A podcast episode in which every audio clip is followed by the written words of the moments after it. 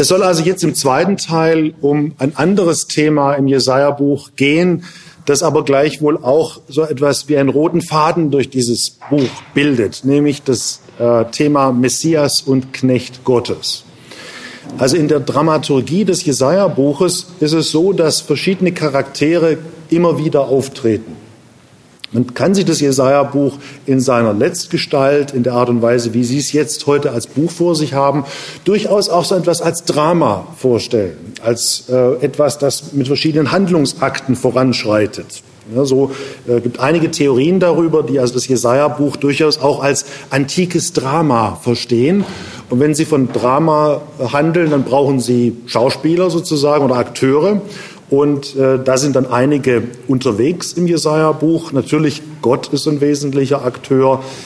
Zion als Mutter tritt oft auf. Also der Berg Zion äh, ist besetzt mit äh, weiblicher äh, äh Metaphorik, also Mutter Zion, die äh, ihre Kinder äh, nach Hause ruft und solche Dinge. Und es gibt dann aber eben auch den Knecht und den Messias. Und das sind natürlich Konzepte, die im Christentum große Karriere hatten. Ich hatte es Ihnen ja vorher schon in der ersten Vorlesung angedeutet. Also es ist durchaus so, äh, dass man, man kann die These riskieren, dass also ohne das Jesaja-Buch höchstwahrscheinlich christliche Theologie anders aussehen würde, um es mal ganz vorsichtig zu formulieren. Also das, was man an Messianität äh, und Knechtvorstellungen hat, äh, diese Texte finden sich dann auch alle mal wieder im Neuen Testament. Ähm, also ein schönes Beispiel, um das vielleicht so ein bisschen an Anfang zu stellen, ist Lukas 4, dieses berühmte Kapitel, das auf der einen Seite die Versuchungsgeschichte Jesu enthält und auf der anderen Seite die Selbstpräsentation Jesu im Tempel.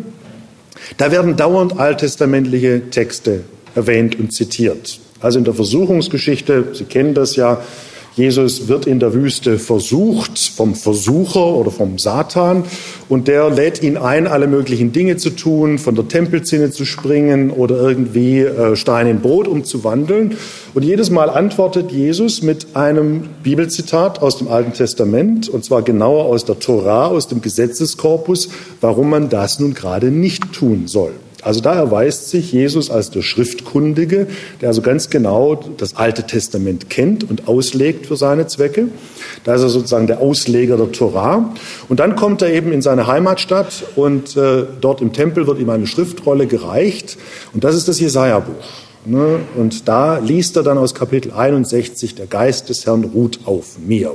Ähm, da wird dann also die Prophetie eingeholt und die Art und Weise, wie sich da Jesus selbst präsentiert, ist sozusagen direkt auf der Schriftgrundlage des Alten Testaments und genauer des Jesaja-Buchs.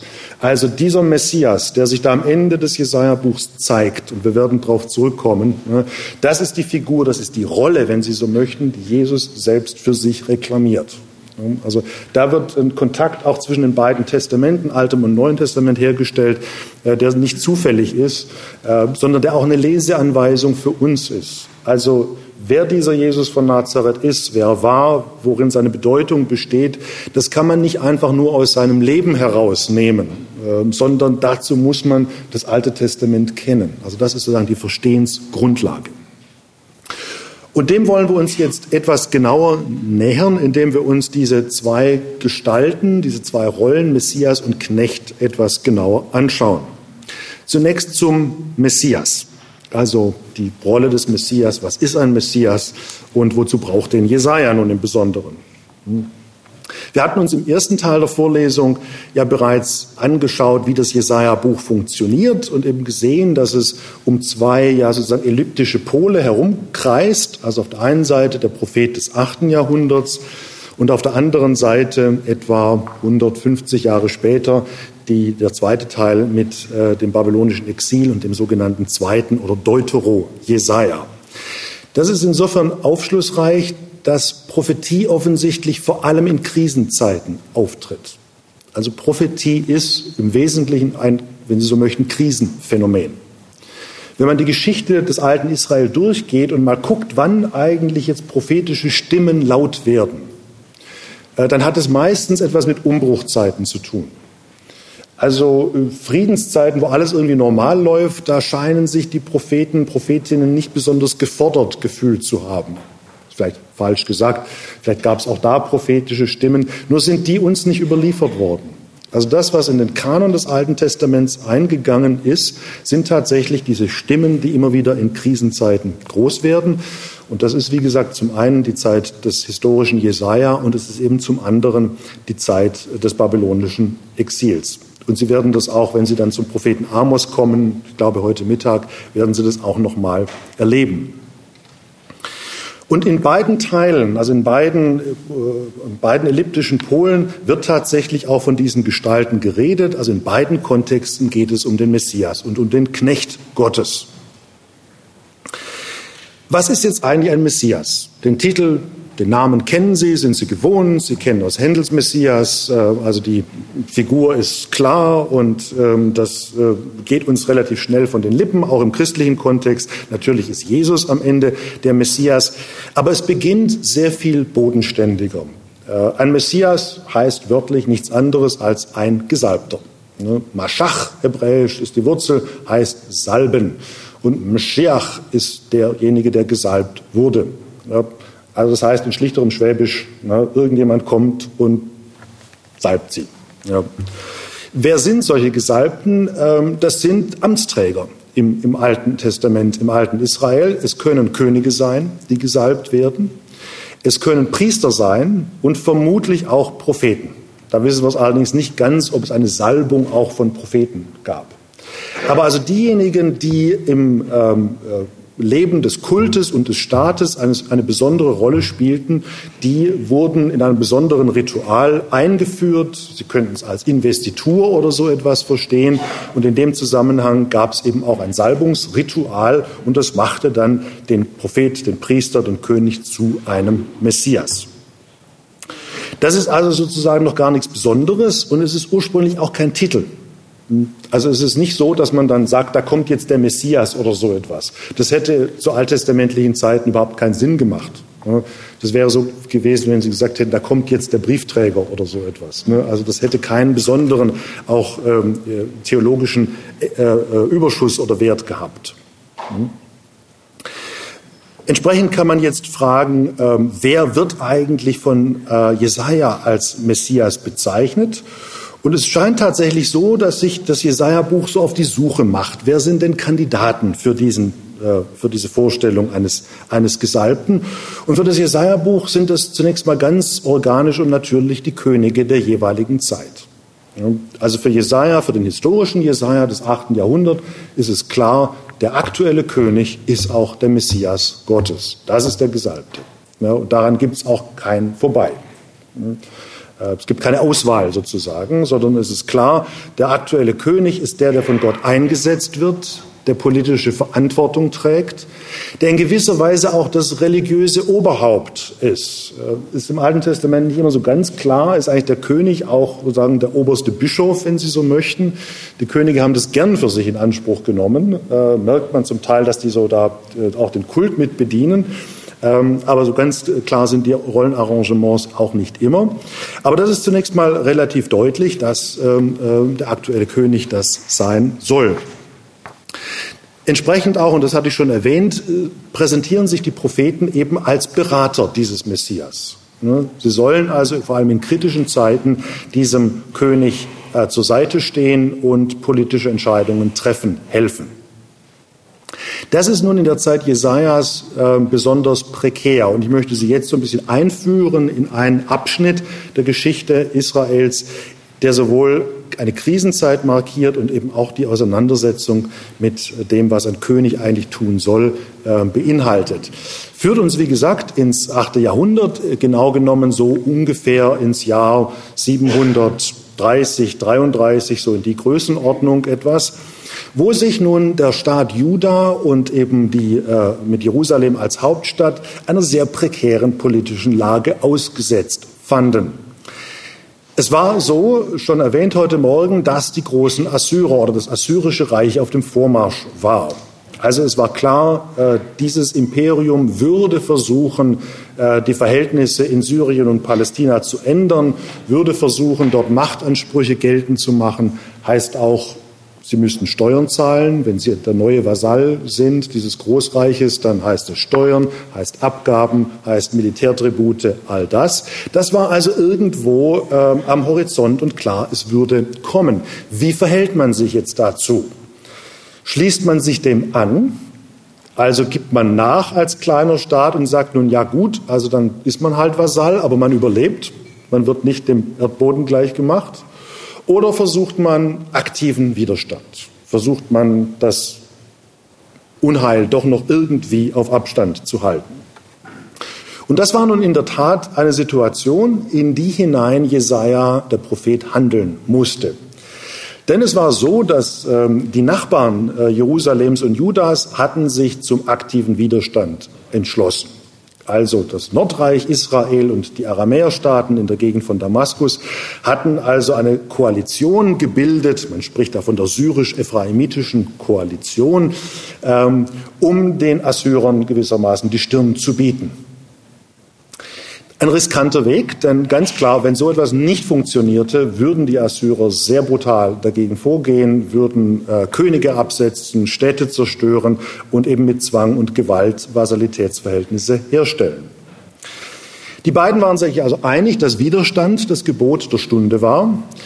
Und jetzt musste sich der kleine Bruder im Süden, also Juda und Jerusalem, musste sich überlegen, ob sie sich dieser Koalition anschließen würden.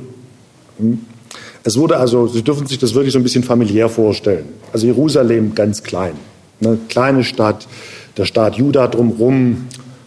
Ach je, das können Sie so in einer Stunde mit dem Auto abfahren, das Gebiet. Also wir reden da wirklich von sehr kleinteiligen Verhältnissen.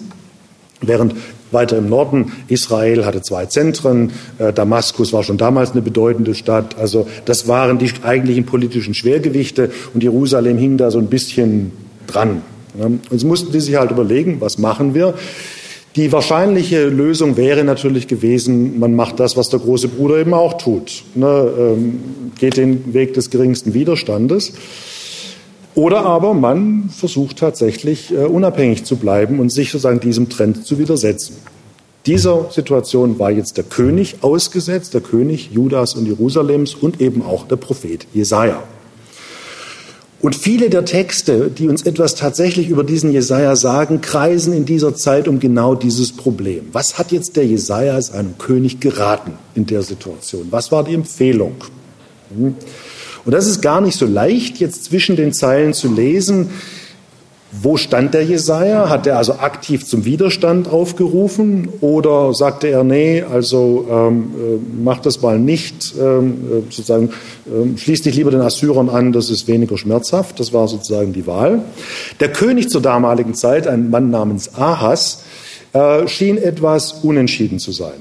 Ähm, also der schlingerte so wirklich etwas zwischen den Positionen hin und her ähm, wird als relativ unschlüssige oder sozusagen entscheidungslahme Gestalt dargestellt, der also nun tatsächlich einen Berater brauchte. Und äh, interessanterweise der Rat Jesajas, soweit man das äh, rekonstruieren kann, lautete: Tu gar nichts. Hm. Beweg dich überhaupt nicht, weder in die eine noch in die andere Richtung. Also weder aktiver Widerstand noch ähm, die, sozusagen der Schulterschluss mit den Assyrern, sondern die Hoffnung war, Gott würde die Situation abwenden. Also dieser Jesaja muss ein extrem, ein gewisser Weise frommer Mann gewesen sein, der sich also weder den politischen Gepflogenheiten seiner Zeit einfach nicht in der Weise anschloss, dass er sagte, es gibt Option A und B und dazwischen entscheide ich mich jetzt, sondern er reiht zu einem Weg C, der eben heißt, gar nichts tun. Da gibt es in Jesaja 7,4 so eine schöne Wendung, die klingt auf Hebräisch sehr schön, in der Luther-Übersetzung dann auch. Hebräisch heißt sie im lo ta'aminu ki lo te'amenu. Also Sie hören, da ist schon ein Sprachduktus drin. Ne? Ki lo ta'aminu ki lo te'amenu. Und wenn Sie ganz genau hinhören, Aman steckt da drin, unser Amen. Ne? Ta'aminu Amen. Und Aman hat was mit Feststehen zu tun. Und das kann man, wie Luther äh, schön übersetzt hat, eben übertragen. gläubst du nicht, so bleibst du nicht. Das ist sozusagen kurz gefasst die Botschaft Jesajas an den König seiner Zeit. Das heißt, Glauben heißt sich auf Gott verlassen in allererster äh, Linie, nicht auf die politischen Koalitionen der Zeit. Aber genau dieses Vertrauen, dieses Glauben ist sozusagen die Voraussetzung dafür, dass man te amino, dass man bleibt, dass man beständig fest bleibt. Also es ist eine schöne Wendung, die können Sie mal auch in Ihrer Bibelübersetzung nachvollziehen. Ähm, Sie müssten allerdings die alte Luther-Übersetzung dazu ähm, verwenden, denn äh, die späteren neueren Luther-Übersetzungen, auch neuere, äh, in neuerem Deutsch oder sowas, die verpassen diese Pointe meistens. Ne? Und Luther hat das so genauso spot-on eben übersetzt mit diesem Gläubt er nicht, so bleibt er nicht. Ne? Also äh, ein, ein, radikaler Theismus. Ne? Gott würde seine Stadt nicht preisgeben. Also weil Gott im Tempel wohnt, weil Gott dort ist, ist das auch letztlich eine uneinnehmbare äh, Bastion. Ähm, und das würde sich nicht ändern. Also insofern der Mut, nichts zu tun. Das war die äh, Botschaft, soweit wir das sehen können, dieses Jesaja. Nun, was hat der König gemacht? Hat er sich dem Rat seines äh, Oberhof äh, Advisors, Beraters angeschlossen? Nein. Ähm, dieser König Ahas konnte sich dann doch nicht ganz so mutig verhalten, wie Jesaja ihm das vielleicht geraten hatte. Ähm, er machte etwas anderes. Er schloss sich nicht mit den großen Brüdern kurz, sondern rief die Assyrer zu Hilfe. Hm. Entschied sich also, mit dem noch größeren Bruder zu koalieren. Und die Rechnung ging irgendwie für ihn wohl auf, denn tatsächlich kommen jetzt die Assyrer und zerstören Damaskus, also dieser Aramäerstaat im Norden geht unter drücken sehr auf die Nordgrenze von oben, auf den Staat Israel, der also seitdem gelähmt ist, gewissermaßen Vasall wird ähm, und später dann auch, also 722, also auch wirklich zerstört wird. Also das Nordreich geht dann seinen, äh, seinem Untergang entgegen. Jerusalem und Juda überleben, eben als Vasallen, als ähm, Bundespartner oder als Vasallen, die das assyrische Reich für sich also irgendwo akzeptiert und eben dann auch leben lässt. Und das schafft eben diese interessante Situation. Hatte der Prophet eigentlich recht? Wäre das ein guter Rat gewesen für diesen König Ahas, nichts zu tun? Oder war der König eigentlich doch im Recht, indem er sagte, nee, also wenn da äh, irgendein Großreich am Horizont ist, dann, dann gibt es nur eins. Ne? Äh, Jaule mit den Wölfen, äh, das ist das Einzige, was geht. Entsprechend ähm, bleibt die Geschichte da etwas offen. Also man hat es nicht den Eindruck, dass da wirklich ein, ein versöhnlicher Schluss dieses, äh, dieser Jesaja-Geschichte ähm, äh, ja, äh, sich ergab, geschah. Das gleiche Problem, die gleiche Situation ähm, äh, ergab sich dann nochmal 30 Jahre später, also noch eine zweite Geschichte, die im, in den Jesaja-Erzählungen äh, berichtet wird. Etwa 30 Jahre später, um das Jahr 701, entstand die gleiche Situation nochmal. Äh, diesmal war es ein anderer König, nicht mehr dieser Ahas, sondern der König Hiskia von äh, Juda, der wiederum sich äh, dem äh, Machtanspruch der Assyrer ausgesetzt sah. Und man hat so den Eindruck, dieser Hiskia war so ein bisschen mutiger ähm, und versuchte, die, die assyrische äh, Bedrohung so wieder etwas abzuwenden ne, und hat vielleicht mal vergessen, zwischendrin Tribute zu zahlen. Ne. Das hat man dann schon mal so getestet. Was passiert eigentlich, wenn ich mal meine Miete nicht zahle, so ungefähr? Ne? Der ja weit weg irgendwo, ne? hat es Konsequenzen, wenn man das mal nicht tut. Ne? Das hat wohl dieser Hiskia mal getestet und die Antwort war ja, es hat Effekte und zwar ziemlich brutale. Ja, denn die Assyrer kamen und zwar relativ schnell und sehr brutal und ähm, äh, eroberten zunächst das gesamte Umland von Jerusalem also Städte wie Lachisch und so etwas äh, wurden zerstört, wurden belagert und, und zerstört. Und nur noch Jerusalem blieb übrig in der Mitte und wurde belagert. Und genau an der Stelle hält das Jesaja-Buch wieder an und erzählt uns mit großer Breite und mit vielen Details, was genau zur Zeit dieser Belagerung eben auch passierte. Äh, in Jesaja 1 gibt es ein schönes Bild dafür. Da klagt Jesaja an. Also ihr habt nicht getan, was ihr hättet soll, äh, sollen. Und jetzt steht Jerusalem da wie eine Hütte im Gurkenfeld. Ja, sehr schönes Bild. Ja, die Hütte im Gurkenfeld. Ja, Gurkenfeld halt, weil ich weiß nicht wirklich, wie ein Gurkenfeld aussieht, um ehrlich zu sein, aber ich stelle mir das so ein bisschen krautig vor. Ne, und so ein bisschen verwelkt und nicht ästhetisch sehr schön. Ähm, aber die Hütte in der Mitte steht noch. Und so war das historisch tatsächlich auch. Also das Umland von Jerusalem war wahrscheinlich ein Gurkenfeld. Da wurde alles ähm, äh, zerstört und Jerusalem blieb übrig. Das haben die Assyrer auch groß gefeiert. Ähm, also wir kennen heute Reliefs, wo die Belagerung dieser kleinen Ortschaft Lachisch äh, dargestellt wird. Ähm, große Reliefs, die heute im, im äh, Israel Museum in, in Jerusalem sind, ne, wo Sie also wirklich sehen, wie die Assyrer da mit dem Rambock rangehen, wie die Stadt belagert wird, die, ähm, äh, die Breschen werden äh, gelegt. Ähm, auch die Bestrafungsmaßnahmen, da wird dann also gezeigt, wie einzelne Menschen da gepfählt werden und so ganz gruselig, ne? äh, was man natürlich auch zu Propagandazwecken zeigte. Also die Assyrer wollten mit solchen Reliefs auch dokumentieren, also wer seine Vasalitätstreue bricht, der hat genau das zu erwarten. Ne? Also wir haben es da auch mit äh, politischer Propaganda zu tun. Und so kommt es dann eben auch, dass ähm, der Rabschake, also dieser äh, äh, assyrische Generalfeldmarschall, wenn Sie so möchten, klopft wörtlich an die Tore von Jerusalem und ähm, äh, vermittelt eben die Botschaft, ihr Bürger von Jerusalem, wenn ihr euch auf euren König verlasst, dann ist das euer Untergang, schließt euch dem Großkönig von Assur an. Das ist eure einzige Lebensoption. Und auch in der Situation muss jetzt Jesaja wieder beraten ja, und muss wieder überlegen, was denn nun tun nachgeben oder eben nicht. Und auch in der Situation sieht es tatsächlich so aus, als hätte Jesaja gesagt, tu nichts. Ähm, ähm, es gibt sozusagen keinen Weg, das zu gewinnen, ähm, sondern der Zion steht. Gott wird seinem Volk treu sein. Und diesmal hatte der Prophet Glück wenn Sie so möchten. Denn tatsächlich äh, wurde die äh, Belagerung Jerusalems auf, aufgehoben. Wir wissen nicht genau, warum eigentlich. Irgendwann ziehen sich die Assyrer zurück ähm, und äh, kehren nach Hause zurück und die Situation löst sich tatsächlich auf.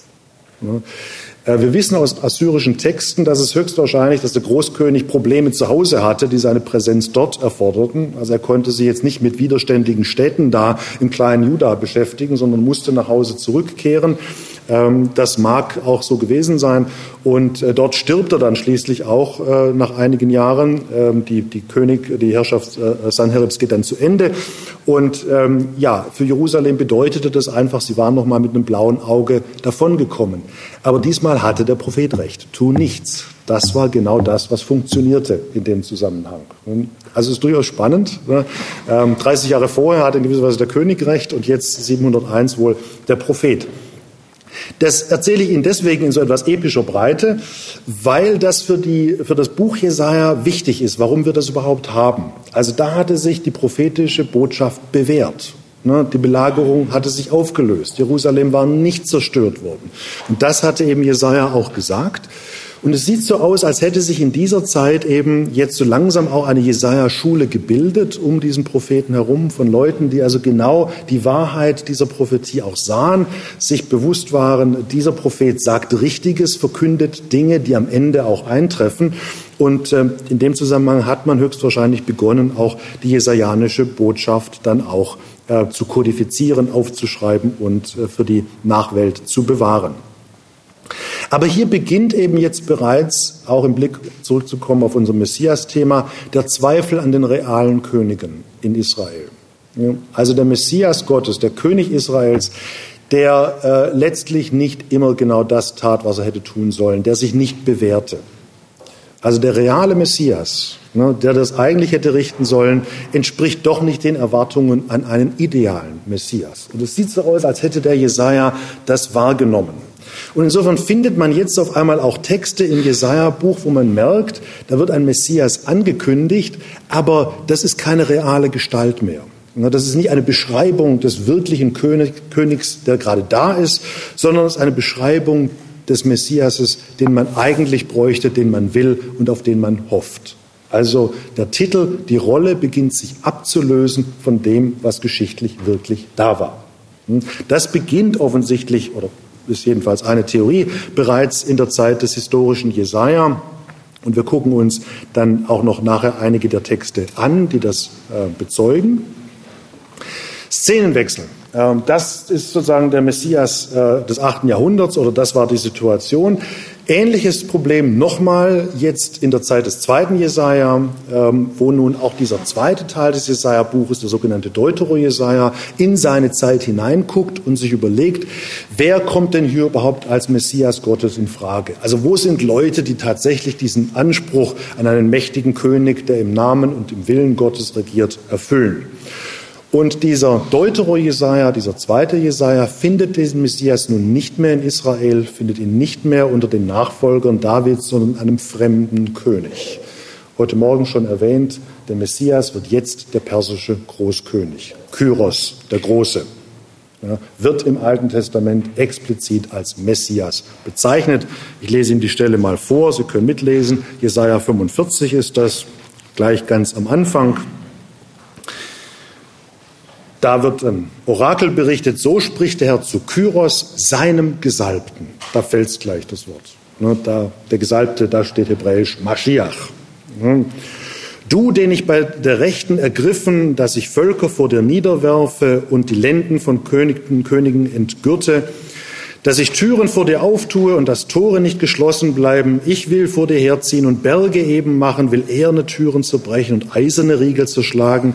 Ich will dir die verborgenen Schätze geben und versteckte Reichtümer, damit du erkennst, dass ich es bin, der Herr, der dich bei deinem Namen gerufen hat.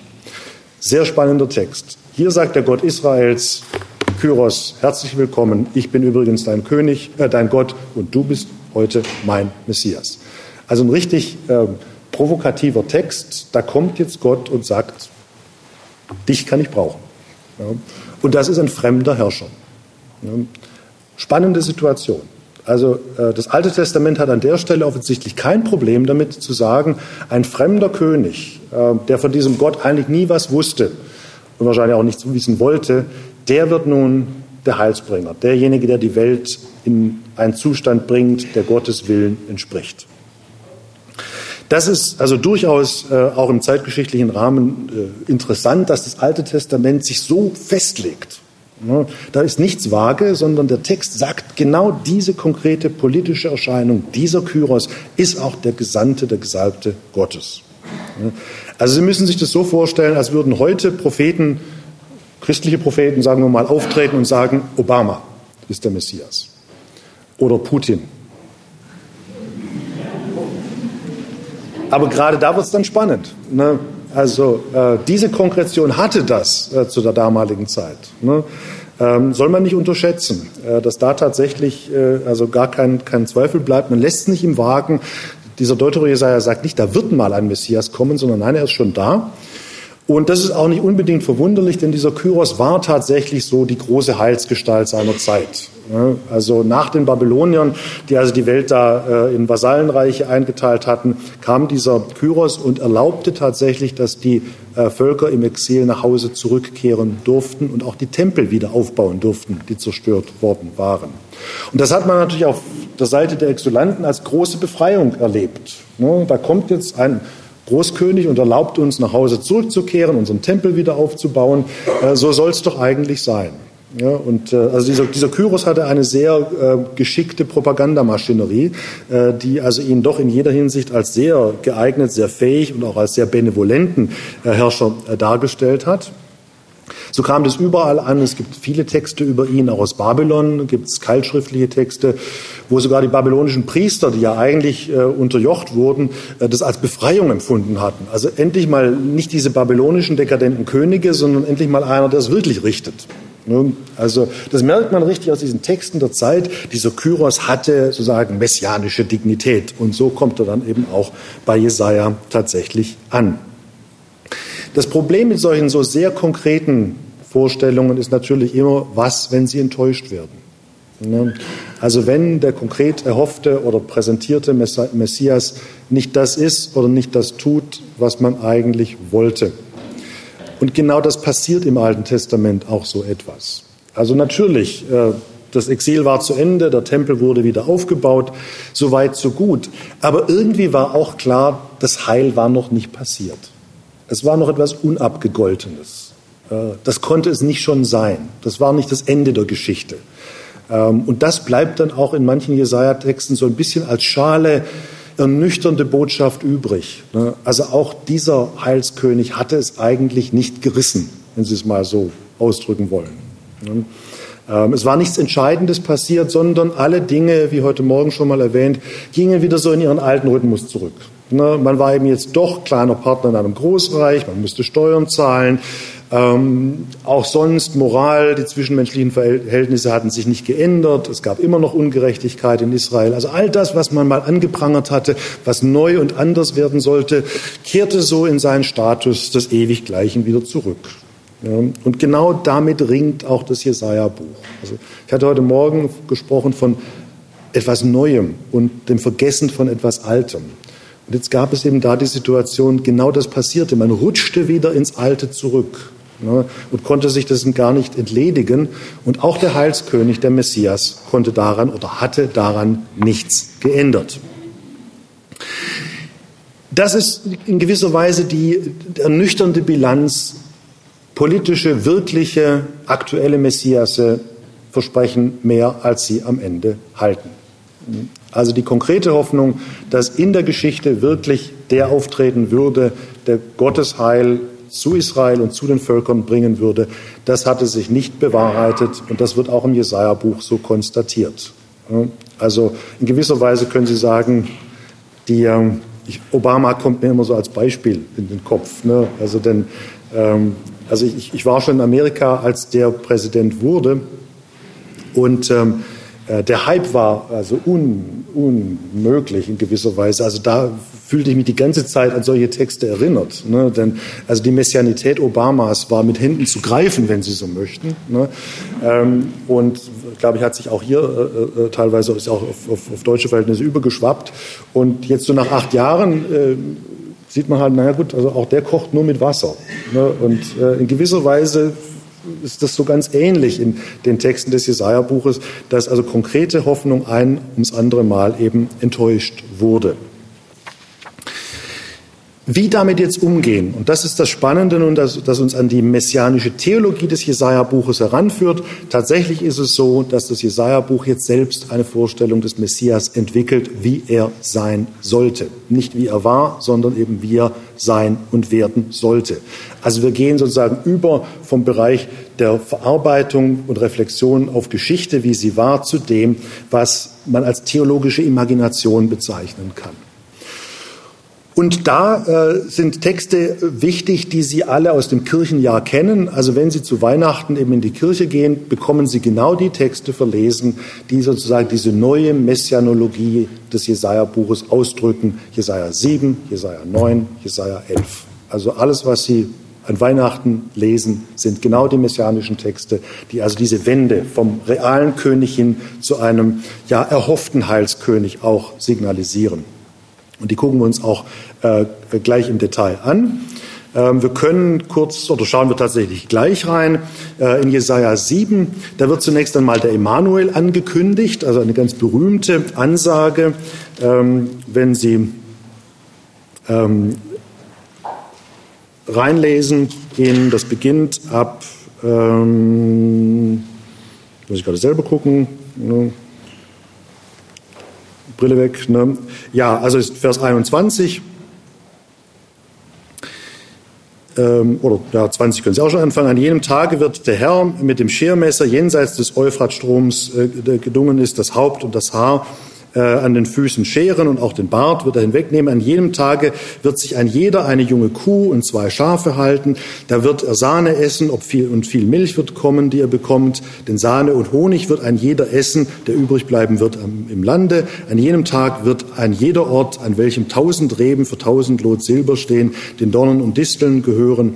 Ähm, hier wird also sozusagen einerseits Belagerung angedeutet, das, was man sozusagen in, verliert, wenn die Stadt belagert ist, aber gleichzeitig auch die Ankündigung dessen, was neu werden soll. Also man wird dann Milch und Honig essen, wenn der Messias tatsächlich, wenn dieser Immanuel in diesem Text der in diesem Text vorkommt, ähm, äh, sein, äh, sein Werk getan hat. Also in Vers 14, darum wird der Herr euch geben ein Zeichen. Siehe, das junge Weib ist schwanger und gebiert einen Sohn und ihm sollst du den Namen Immanuel geben. Ähm, und wenn dieser Immanuel dann äh, gut von schlecht unterscheiden kann, wenn er aufwächst, dann wird auch die Bedrohung des Landes weg sein. Ähm, das ist sozusagen der Beginn, dass man sozusagen Zeichenhandlungen sieht. Da ist dieser Immanuel, ein Kind, das groß wird, äh, kein imposanter Herrscher, also kein König, wie man ihn sich normalerweise vorstellt, ein Kind. Ne? Das wächst ran und um dieses Kind herum wird die Welt anders, wird die Welt, wenn Sie so möchten, heil. Ne? Also auf einmal eine sozusagen konterkarierte Messias-Vorstellung. Kein großer König, kein internationaler Herrscher, sondern so eine unscheinbare Kindgestalt. Ne? Und wenn die aufwächst, was eben ein Kind tut, dann wird die Welt heil. So ein Text hat natürlich dann im Neuen Testament ähm, Konjunktur gehabt. Also das ist einer der Texte, auf die ich so ein bisschen vorbereiten wollte. Ähm, äh, ohne diesen Text wäre wahrscheinlich die Geburt Jesu und die Vorstellung, dass dieser Jesus der Emmanuel ist, nicht möglich gewesen. Also Kyros war nicht die Vorlage. Das war nicht sozusagen die Gestalt, von der man auf den Zimmermannssohn aus Nazareth hätte kommen können als Heilskönig. Äh, da hätte keine Brücke hingeführt, aber hier tut sie es tatsächlich. Sie können auch ähm, lesen, bekannter ist natürlich der äh, Text noch aus Jesaja 9, ähm, ab Vers 2. Das Volk, das in der Finsternis wandelt, sieht ein großes Licht. Die im Land des Dunkels wohnen, über ihnen strahlt ein Licht auf. Du machst des Jubels viel, machst groß die Freude. Sie freuen sich vor dir, wie man sich freut in der Ernte, wie man jubelt, wenn man die Beute austeilt. Denn das Joch, das auf ihm lastet, den Stab auf seiner Schulter und den Stock seines Treibers, zerbrichst du wie am Tage Midians. Denn jeder Schuh, der mit Gedröhn einherschreitet und der Mantel, der im Blut geschleift ist, der wird verbrannt, ein Fraß des Feuers. Denn ein Kind ist uns geboren, ein Sohn ist uns gegeben und die Herrschaft ruht auf seiner Schulter. Und dann kommen diese großen messianischen biblischen Titel. Er wird genannt werden Wunderrat, starker Gott, ewig Vater, Friede, Fürst. Groß wird die Herrschaft sein und des Friedens kein Ende. Hm. Wenn Sie diesen Text so etwas auf sich wirken lassen, dann merken Sie, das rekurriert auf keine historische Gestalt mehr. Hm. Das ist nicht der König Ahas, das ist auch nicht der König Hiskia, das ist auch nicht Kyros oder irgendein anderer. Ne. Es ist überhaupt keine Person. Wenn Sie diese messianischen Texte lesen, also mir geht es jedenfalls so, sehen Sie da keine Gestalt, sondern Sie sehen nur die Realität, die sich um diesen Messias herum ausbreitet. Ja? Man sieht eben, dass da auf einmal äh, Mäntel, die durch Blut geschleift wurden, dass die liegen bleiben und im Feuer verbrannt werden. Also man sieht die Welt sozusagen durch die Augen des Messias, aber man sieht nicht den Messias selbst. Ne? Sehr wichtiger Perspektivenwechsel in diesem Buch. Also es geht nicht um die Person mehr und es geht auch nicht mehr darum, wer das genau ist, sondern dass diese Wirklichkeit kommt, die da angekündigt wird und die erhofft wird. Hier im konkreten Fall mit diesen Bildern von Krieg, der, wie gesagt, der Mantel, äh, der blutgetränkte Mantel und die Schuhe, die Stiefel, die mit Gedröhn einherkommen äh, und einhergehen, das sind erfahrungsgesättigte Texte. Also man hat schon den Eindruck, das wurde von Leuten geschrieben, die diese Erfahrung von Krieg gemacht haben, von Gewalt, von Fremdherrschaft. Also man hatte wirklich den Eindruck, hier sprechen die Texte fast schon verzweifelt im Modus der tatsächlich gemachten Erfahrung und eben dem, der, dem Wunsch und der Sehnsucht nach, dass das nicht mehr sein solle. Also man hat richtig den Eindruck, mit Gewalt und Krieg das hat sich erledigt. Das hat nichts gebracht. Man hat es probiert, man hat es erlebt, ähm, aber äh, das hat ähm, äh, nichts Gutes getan, weder für einen selbst noch für die anderen. Und entsprechend jetzt die Hoffnung, ein Kind ist uns geboren. Also auch hier wieder völlig gegen alle Erwartung. Ein Kind, das normalerweise nichts von allein bewegen kann, aber auf dem nun jetzt diese ganze messianische Hoffnung liegt. Also Jesaja 7 und 9, die Immanuel-Weissagung ähm, und hier die Ankündigung des Friedeflusstes, die gehen Hand in Hand und die zeigen eben in gewisser Weise auch, wie sich jetzt die Jesaja-Tradition so langsam ablöst von konkreter geschichtlicher äh, Imagination oder von konkreten geschichtlichen Hintergründen. Ne? Also eben nicht mehr äh, die realen Könige, seien es die eigenen oder die Fremden. Eine andere Sache, die an diesem Messias auffällt, ist, dass er nun konsequent als Geistträger gesehen wird im Jesaja-Buch. Ähm, also die wirklich wichtige, zentrale Eigenschaft ist, dass auf diesem Messias, der Geist Gottes, ruhen wird. Und ich hatte Ihnen ja schon im ersten Teil der Vorlesung gesagt, dieser Geist Gottes ist so eine ja, Neuentdeckung des Jesaja-Buches, wenn Sie so möchten. Also die Vorstellung, wie Gott eigentlich gegenwärtig ist, wird sehr an diesen Geist äh, gebunden, der sich niederlässt auf die Welt. Also es ist die, die Figur des Herabkommens. Ne? Das Wort, das sozusagen ausgeht von Gott, das ist sozusagen so die horizontale Bewegung und der Geist, der sich von oben auf die Welt legt und ähm, äh, für sich äh, einnimmt. Und dieser Messias soll eben jetzt tatsächlich Geistträger sein. Und auch da würde ich Sie bitten, einfach mal reinzugucken, denn äh, dieser äh, Geistträger, der hat eine interessante Karriere im Jesaja-Buch. Es geht also los mit der Ankündigung äh, dieses Messias in, in 11. Da, äh, also 11.1 gleich geht es los. Auch das ist ein Weihnachtstext, auch den kennen Sie natürlich. Ein Reis wird hervorgehen aus dem Stumpf Isais und ein Schoß aus seinen Wurzeln Frucht tragen. Auf ihm wird ruhen der Geist des Herrn, der Geist der Weisheit und der Einsicht, der Geist des Rates und der Stärke, der Geist der Erkenntnis und der Furcht des Herrn. Hm? Also das wird hier angekündigt. Ähm, als etwas, das nur in der Zukunft sich ereignen wird. Also ein Reis wird hervorgehen, das ist etwas, was in der Zukunft geschehen wird. Und der wird diesen Geist haben, der eben Weisheit, Einsicht, Rat und Erkenntnis bringt. Also königliche Titel. All das soll ein König können oder soll er haben. Weisheit, Erkenntnis, Furcht Gottes. Hier wird er angekündigt, wenn Sie dann weiterlesen, lange weiterlesen, dann kommen Sie in Kapitel 42 an und dort wird dieser Messias präsentiert. Da haben wir also nun die Sprache, er ist angekommen. 42.1 heißt es, siehe da mein Knecht, an dem ich festhalte, mein Erwähler, mein Erwählter, an dem meine Seele wohlgefallen hat, ich habe meinen Geist auf ihn gelegt. Also das, was in Kapitel 11 angekündigt wird, hat sich jetzt in 42 erfüllt. Also man hat so gerade den Eindruck, das Jesaja-Buch will jetzt linear gelesen werden. Ne? Man kriegt erst angekündigt, da kommt ein Messias und dann liest man, liest man, liest man, liest man und wartet, wartet, wartet. Ne? Und in Kapitel 42 passiert es dann. Ähm, da ist er dann schließlich da. Ja, was fehlt dann noch? Ne? Jetzt ist er angekündigt, er ist erschienen, er muss sich jetzt noch selbst vorstellen und das passiert in Jesaja 61, also nochmal ein paar Kapitel weiter.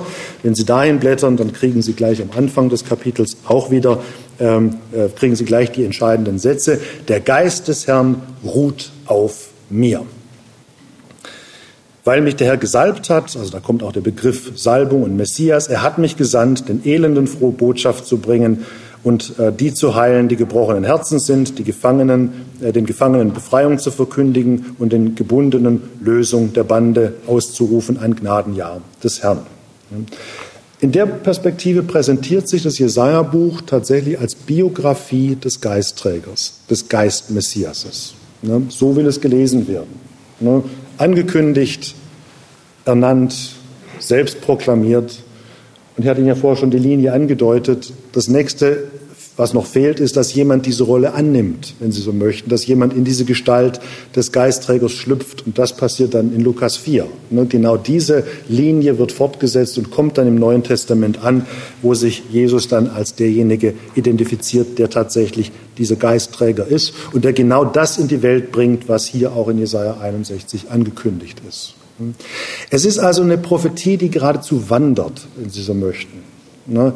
Ne, es ist nicht klar, wann das geschehen würde. Wann würde jetzt eigentlich dieser Heilskönig kommen? Wann würde die Wirklichkeit Gestalt annehmen, die jetzt sozusagen sich mit diesem Erscheinen verbindet und äh, die tatsächlich auch spürbar ist, die einen Unterschied macht, die nicht nur im Raum irgendwie steht, sondern die Leben ändert und verwandelt? Ähm, das Jesaja-Buch lässt das irgendwie so etwas offen. Also man hat so den Eindruck, es ist so eine äh, Prophetie, die so als Wanderdüne so mitgeht, aber ähm, sie wird nie so ganz konkret. Ne? Und im Neuen Testament haben wir dann tatsächlich den Anspruch, jetzt ist es auch passiert. Also das Neue Testament äh, äh, präsentiert sich hier tatsächlich eben als Erfüllung dieser Ankündigung des Heilskönigs und des Geistträgers. Warum aber eigentlich Geist? Also es ist ja relativ wolkig und theologisch. Ne?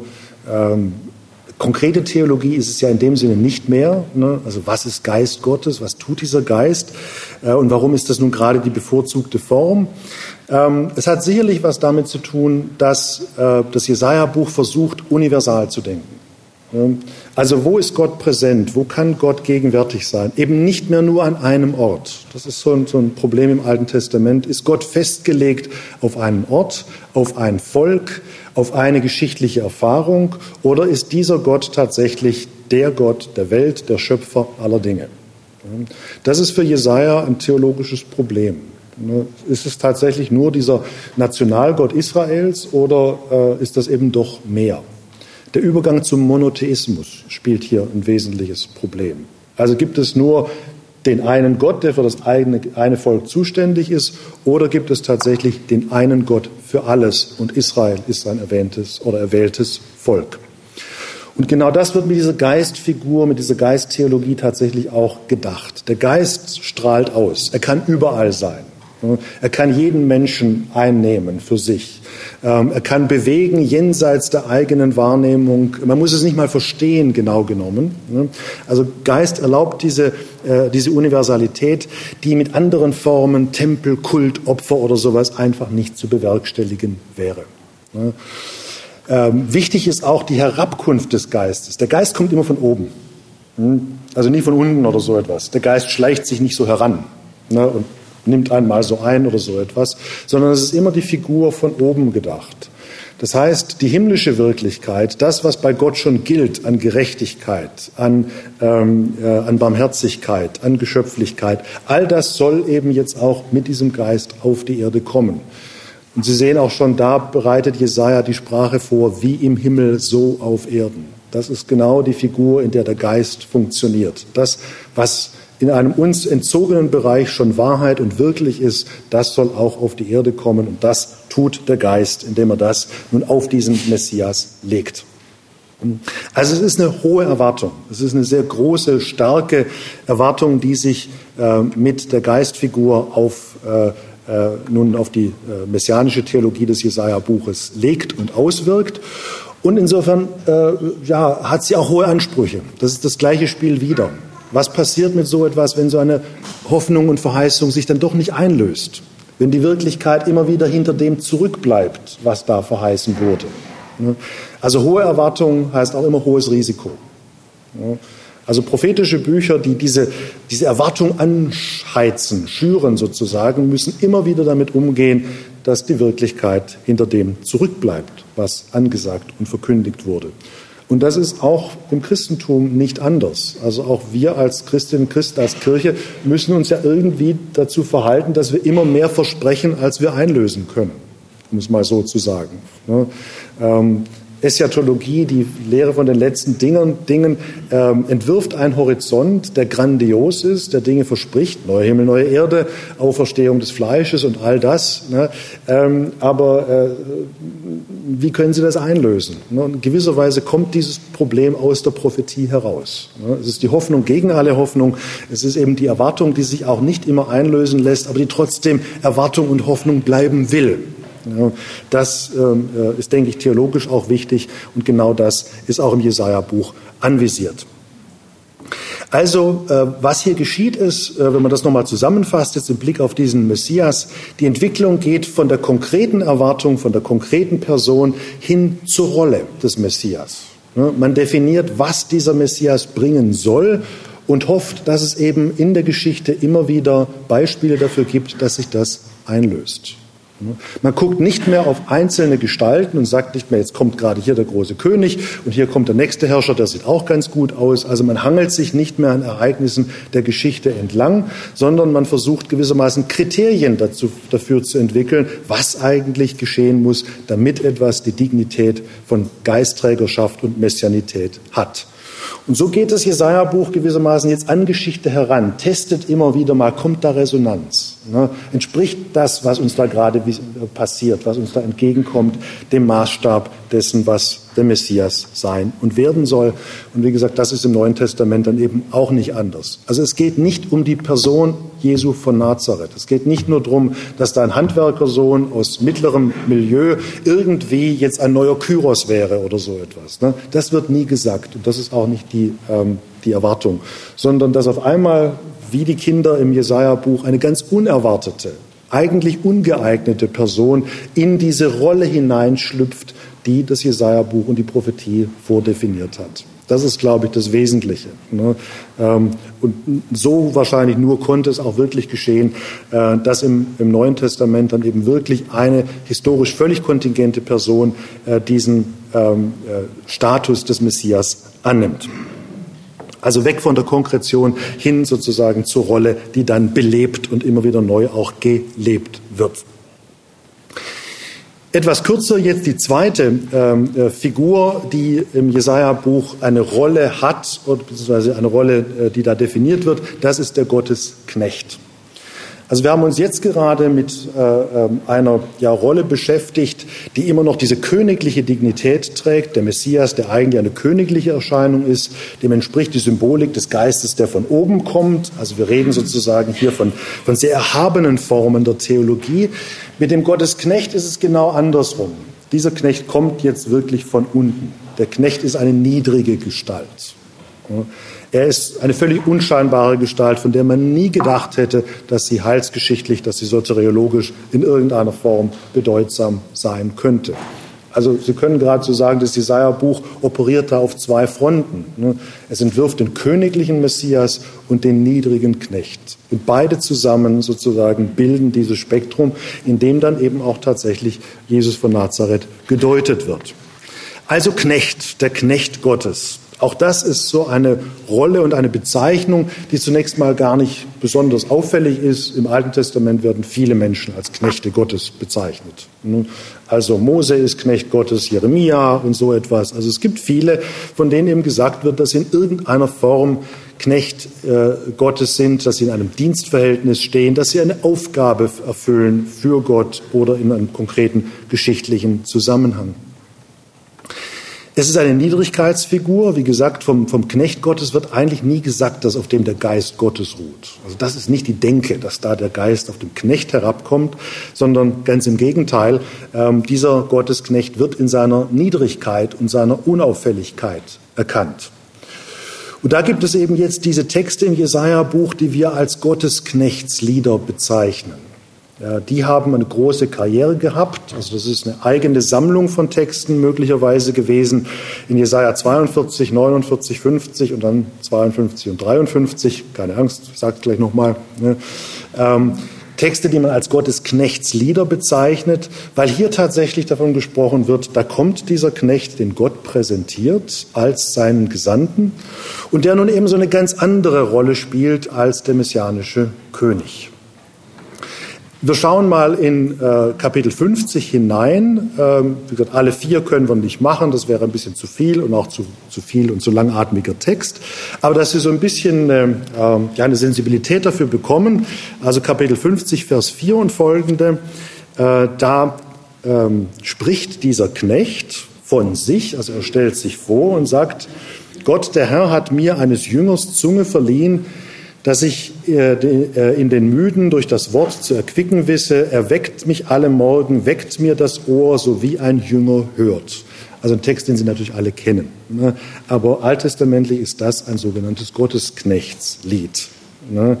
Gott, der Herr, hat mir das Ohr aufgetan, ich aber habe äh, nicht widerstrebt, bin nicht zurückgewichen, den Rücken bot ich denen, die mich schlugen, und die Wangen denen, die mich rauften. Mein Angesicht verhüllte ich nicht, wenn sie mich schmähten und anspien. Aber Gott, der Herr, steht mir bei, darum bin ich nicht zuschanden geworden, darum mache ich mein Angesicht kieselhart und wusste, dass ich nicht beschämt werden würde. Sie sehen, in dem Text spielt schon Leiden eine Rolle. Das ist ein Text, der Leiden als Form des Lebens des Knechtes einspielt und mitbedenkt. Das heißt, es geht also eben gerade nicht mehr darum, wie bei diesem Messias noch, äh, dass es da sozusagen so ein erfülltes, großes Leben gibt, sondern der, der Knecht wird als leidende Gestalt dargestellt. Eben weil das, was die Welt sein soll, nicht das ist, was sie ist.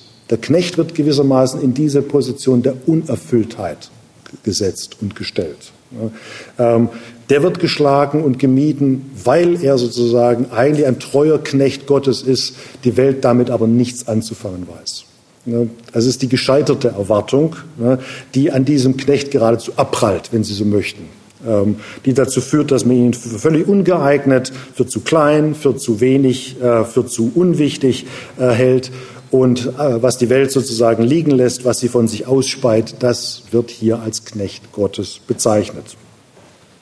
Auch da kann man sich fragen, wie kommt jetzt eigentlich das Jesaja-Buch so eine Gestalt zu entwickeln? Ne? Also warum ist das eine, Form, über eine Heilsgestalt nachzudenken? Auch da gibt es sicherlich geschichtliche Hintergründe, denn ähm, ähm, als die äh, äh, Israeliten von, von Babylon aus dem Exil zurückkamen, war das natürlich die kleinste und unbedeutendste Gruppe der Welt überhaupt. Hm? Also wenn Sie gerade so mit blanker Mühe und Not aus Babylonien da heimkamen, so am Rande der Welt in Juda da irgendwie wieder einen Tempel aufbauten, hatten Sie keinen Status. Ne, es hat sie niemand beachtet. Es hatten wahrscheinlich viele einfach gesagt, da kommen jetzt wieder diese Idioten zurück, die da irgendwie auf diesem Zion irgendeine Gottheit anbeten. Nichts Beeindruckendes, nichts, was weltgeschichtlich in irgendeiner Form bedeutsam wäre. Ne, also es hat sicherlich auch etwas mit Selbstidentifikation zu tun, mit Identität derer, die jetzt zurückkamen, die für sich irgendeinen Status definieren mussten. Wer sind wir eigentlich? Wir, diejenigen, die immer noch an diesem Gott festhalten äh, die diesem Gott zugehören wollen. Wie können wir uns eigentlich überhaupt verstehen? Und die Antwort war eben nicht, wir sind Messias, sondern wir sind Knecht. Das ist die Rolle, die man für sich annahm und die man für sich definierte. Also auch da durchaus eine ähm, Theologie der ja, Untertänigkeit, sozusagen der Niedrigkeit, auch der Bescheidenheit, äh, die äh, einem da entgegenkommt und ähm, die vor geschichtlicher Erfahrung eigentlich geradezu gesättigt ist. Der noch spannendere und wahrscheinlich für uns auch bedeutendere Text ist dann der in Jesaja 52, 53, das letzte Gottesknechtslied, wo dann jetzt tatsächlich vom leidenden Gottesknecht die Rede ist, der für, stellvertretend für die Welt leidet. Also hier äh, der Text, der dann auch ähm, äh, christologisch und in der Theologiegeschichte eine riesige Rolle gespielt hat. Äh, der leidende Gottesknecht, wie gesagt, das geht los in Kapitel 52, Vers 13 und zieht sich dann ins Kapitel 53 hinein. Das geht so los. Siehe, mein Knecht wird Erfolg haben, er wird emporsteigen, wird hoch und erhaben sein. Das klingt zunächst mal einfach so wie theologischer Jargon. Wird dieser Knecht, dieser leidende Knecht, wird hoch und erhaben sein. Die zwei Worte im Hebräischen gibt es im Jesaja-Buch nochmal an einer anderen Stelle. Genau die Bezeichnung. Hoch und erhaben. Jetzt dürfen Sie raten, von wem das im Jesaja-Buch gesagt wird. Kommt nur noch einmal vor. Ramne Vissar heißt es da, ne? Nochmal? Ne? Na, ne, der eben gerade nicht. Ne? Es wird von Gott gesagt dass er hoch und erhaben sei. Und zwar in Jesaja 6. In der Tempelvision, wo Jesaja berufen wird, sieht Jesaja, wie Gott auf seinem himmlischen Thron ähm, äh, sitzt. Und da heißt es auch, er war Rahmen, wenn ich sah, hoch und erhaben. Und genau diese Prädikation wird jetzt auf diesen Knecht angewandt. Diese niedrige Gestalt, die leidet stellvertretend für andere, bekommt eine Gottesprädikation. Das ist durchaus spannend, das ist ungewöhnlich und auch unerwartet. Das absolut Niedrige wird erhoben. Und von diesem Gottesknecht wird eben jetzt gesagt, äh, wird sein Leiden wird äh, dargestellt. Wie sich viele über ihn entsetzten, so entstellt, nicht mehr menschlich war sein Aussehen und seine Gestalt, nicht wie die der Menschenkinder. Ganz interessant. Also der hat schon eigentlich gar keine, keine irgendwie menschliche Gestalt mehr, so wird er viele Völker in Erstaunen versetzen und Könige werden von ihrem, vor ihm ihren Mund verschließen. Denn was ihnen nie erzählt wird, schauen sie und was sie nie gehört haben, dessen werden sie gewahr. Wer hat dem geglaubt, was uns verkündigt ward und der Arm des Herrn, wem ward er offenbart? Er, der Knecht des Herrn, wuchs auf vor uns wie ein Schoß, wie eine Wurzel äh, aus dünnem Erdreich. Er hatte weder Gestalt noch Schönheit, dass wir nach ihm geschaut, kein Ansehen, dass er uns gefallen hätte. Verachtet war er und verlassen von Menschen, ein Mann der Schmerzen und vertraut mit Krankheit wie einer, vor dem man das Angesicht verhüllt. So verachtet, dass er uns nichts galt. Doch wahrlich, unsere Krankheit hat er getragen und unsere Schmerzen auf sich geladen. Wir aber wähnten, er sei gestraft und von Gott geschlagen und geplagt. Der Text ist interessant, da sprechen Leute jetzt als wir. Wir haben das so gesehen. Also auf einmal schreiben sich das Menschen zu, ja, wir meinten, der sei völlig erledigt gewesen, äh, unscheinbar von Gott verstoßen. Aber in Wirklichkeit war er dieser Knecht. Ne? Auf einmal nimmt das Gottesknechtslied die Form eines Bekenntnisses an. Ne? Wir dachten und wir haben uns geirrt. Ne? Das ist literarisch ganz interessant. Ne? Also dieser Text setzt voraus, da gibt es eine neue Erkenntnis. Da wird etwas erkannt, was der gesunde Menschenverstand nie für wahr halten würde. Und auch da ist das Jesaja-Buch immer wieder interessant. Es definiert neu, wie wir erkennen und wahrnehmen. Es orientiert den Blick in eine ganz andere Richtung, die man natürlicher und normalerweise gar nicht einnehmen würde. Und das gilt jetzt gerade für diesen leidenden Gottesknecht. Also jemand, der sozusagen so erfolglos ist, den kann man eigentlich nicht ernst nehmen und man kann vor allem ihm keine Heilsgestalt und keinen Heilswert zurechnen. Und gut, also das könnten wir in unserer Kultur, glaube ich, auch so sehen. Weil wir leben in einer Kultur, die auf Erfolg setzt, auf Schönheit, auf Ansehnlichkeit, auf Präsentabilität. Also all das sind Werte, die bei uns wichtig sind. Wir würden auch nicht das Heil dort suchen, wo es sich in hässlicher, geschlagener Gestalt darstellt. Also diese Umwertung aller Werte, wie Dietrich Bonhoeffer das mal so schön genannt hat, die hier anvisiert wird, ähm, äh, ich glaube nicht, dass wir die schon in jeder Hinsicht äh, inkorporiert und, und verstanden und verinnerlicht haben. Also da bleibt auch in diesem Text für uns sicherlich etwas Unerfülltes. Aber genau das wird eben auch fürs Neue Testament wieder interessant. Also äh, die Vorstellung, dass jemand Messias und Knecht sein kann, der am Kreuz stirbt kann man nur dann verstehen, man kann es nur für wahr halten, man kann es nur einordnen vor dem Hintergrund eines solchen Textes, der genau diese Umwertung aller Werte vorbahnt und vorspurt, wenn Sie so möchten. Also, dass da Heil am Kreuz geschieht, ähm, ist eigentlich eine Torheit für die Welt, wie Paulus das dann mal später sagen wird. Also es gibt keinen rationalen Grund, es gibt keine Erfahrung, es gibt sozusagen kein Wertesystem, in dem das vorkommen könnte, in dem das Sinn machen würde. Aber es ist eben dieser alttestamentliche Text, der genau das vordefiniert, dass das so sein soll. Letztlich kommen wir dann eben an bei dieser Doppelspitze, also das Jesaja-Buch, das einerseits den Messias, die Hoheit betont und auf der anderen Seite auch die Niedrigkeit. Und das halte ich für theologisch wichtig, dass beides nebeneinander und ineinander existiert und beides eben auch für die Christologie dann eines Tages fruchtbar wird. Es geht um Erhabenheit, es geht um Hoheit, das ist wichtig. Also es geht um einen Anspruch auf und für die Welt. Ne? Es geht darum, dass tatsächlich etwas vom Himmel herab auf die Erde kommt, das neu ist, das man noch nicht kennt, dass man, dem man mit Erwartung, mit Hoffnung und auch mit Freude entgegensieht. Also diese Dimension ist drin, die soll es auch sein und die äh, erreicht das Jesaja-Buch in dieser Gestalt des geisttragenden Messias. Andererseits bricht sich diese Erwartung immer wieder an der real gemachten Erfahrung. Und genau an der Stelle kommt der Gottesknecht. Ähm, auch schon in dieser Niedrigkeit. Und gerade in dieser Niedrigkeit beginnt der Erkenntnisprozess. Da soll man ansetzen. Nicht nur in dem, was schön und groß ist, sondern es braucht diese Balance. Es braucht das andere, äh, in dem man normalerweise kein Vertrauen oder in das man normalerweise kein Vertrauen und keine Hoffnung setzen würde. Und so bleibt das Jesaja-Buch dann am Ende, es oszilliert tatsächlich. Ne? Es hat diese beiden Rollen und es ist wie so eine Art Kondensator, wenn Sie so möchten, wie eine Art Plasma, innerhalb dessen jetzt Hoffnung, Glaube, Erwartung artikuliert wird. Und genau dieses ähm, komplexe Konstrukt, dieses Plasma, das ähm, äh, bleibt stehen. Zum einen wird es im Neuen Testament, das hatten wir jetzt gesehen, auch äh, angeeignet. Es wird gedeutet auf die Person Jesu hin. Andererseits, es bleibt, es wird auch in dieser Person Jesu nicht wirklich abgegolten. Ne? Also auch damit ist ja noch nicht das Ende der Welt erreicht.